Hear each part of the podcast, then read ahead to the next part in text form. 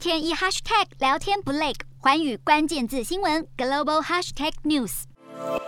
法国总统大选进入第二阶段的宙死赛，由现任总统马克宏与极右派的国民联盟领袖雷鹏对决。四月二十四日终局投票将决定谁会入主爱丽舍宫。由于全球情势不稳，COVID-19 疫情持续肆虐，俄乌战争险象环生，外交政策成了这场选战的焦点。马克宏与雷鹏两人的对外立场不仅会左右法国民众的投票意向，改变法国未来五年的政局，也将可能影响全球政经形势。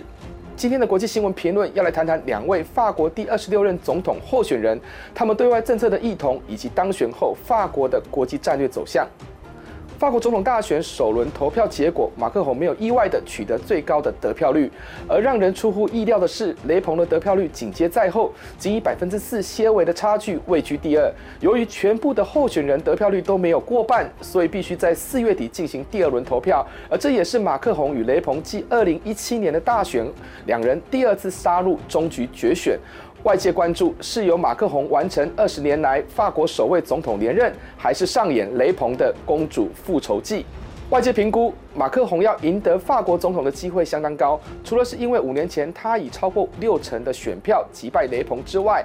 主要是今年上半年由法国来担任欧盟理事会的轮值主席，这对马克宏来说是一个展现国际事务能力的机会，让法国能在欧盟运作中发挥关键作用，同时也是马克宏规划连任竞选议程的绝佳舞台。再加上俄乌战争开打，马克宏积极扮演缓解冲突的协调角色，成了大选中的亮点。不过，也有论者认为，马克宏所拥有的执政优势以及外部情势的诡谲多变，将可能会是他竞选连任的包袱，甚至揭露法国对外话事能力不足的一面，反而会让法国面临更险峻的国际压力。这解释了为何极右派支持率急起直追的原因。再加上疫情的不确定性以及地缘政治的不稳定，加深了法国社会对物价飙涨、安全和移民的普遍不满。马克宏要连任，恐怕没那么笃定。马克宏的竞争对手极右派的候选人雷鹏也抓紧了俄乌情势发展来提出自己的国际政策。他认为和俄罗斯交恶将对法国带来不利的影响，尤其是将面临能源短缺、物价攀升的风险。所以他主张应该要和俄罗斯和解，而且反对向俄罗斯祭出制裁。理由是，与其让俄中紧密结盟，还不如把俄罗斯拉进欧洲。一方面可以稳定东欧的整体情势，另一方面也可以促使中国遵守国际秩序。当然，雷朋的论点势必遭来法国国内亲欧洲经济自由主义支持者的挞伐。认为他的亲俄立场将让法国的民粹主义及民族主义走向极端，而且完全和西方阵营站在对立面。纵然他解释这是出于对法国国家利益的考量，但国际社会对俄罗斯泯灭人性、屠杀乌克兰平民的愤恨，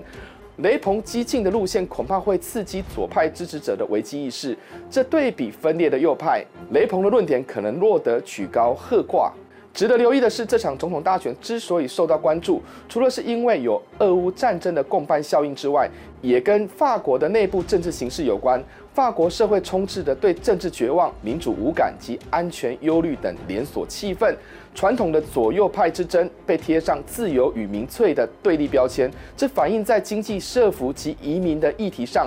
推向极端的政治光谱，反而让中间偏左及偏右的族群逐渐被稀释，甚至撕裂法国社会，而走向分裂的法国。纵然民主选举有其激情的一面，马克宏与雷鹏两人的竞争，就算再怎么激烈，对于欧盟、北约融俄的立场不尽相同。但是针对法国的国际政治地位，无论是与全球霸权美国的关系，或是面对中国崛起的威胁，都相当重视法国可以发挥独立自主的作用，尤其是承接德国梅克尔时代结束后的欧洲领导角色，以及建立符合法国利益的印太战略布局。不管由谁胜出入主爱丽舍宫，法国将不同于五年前的法国。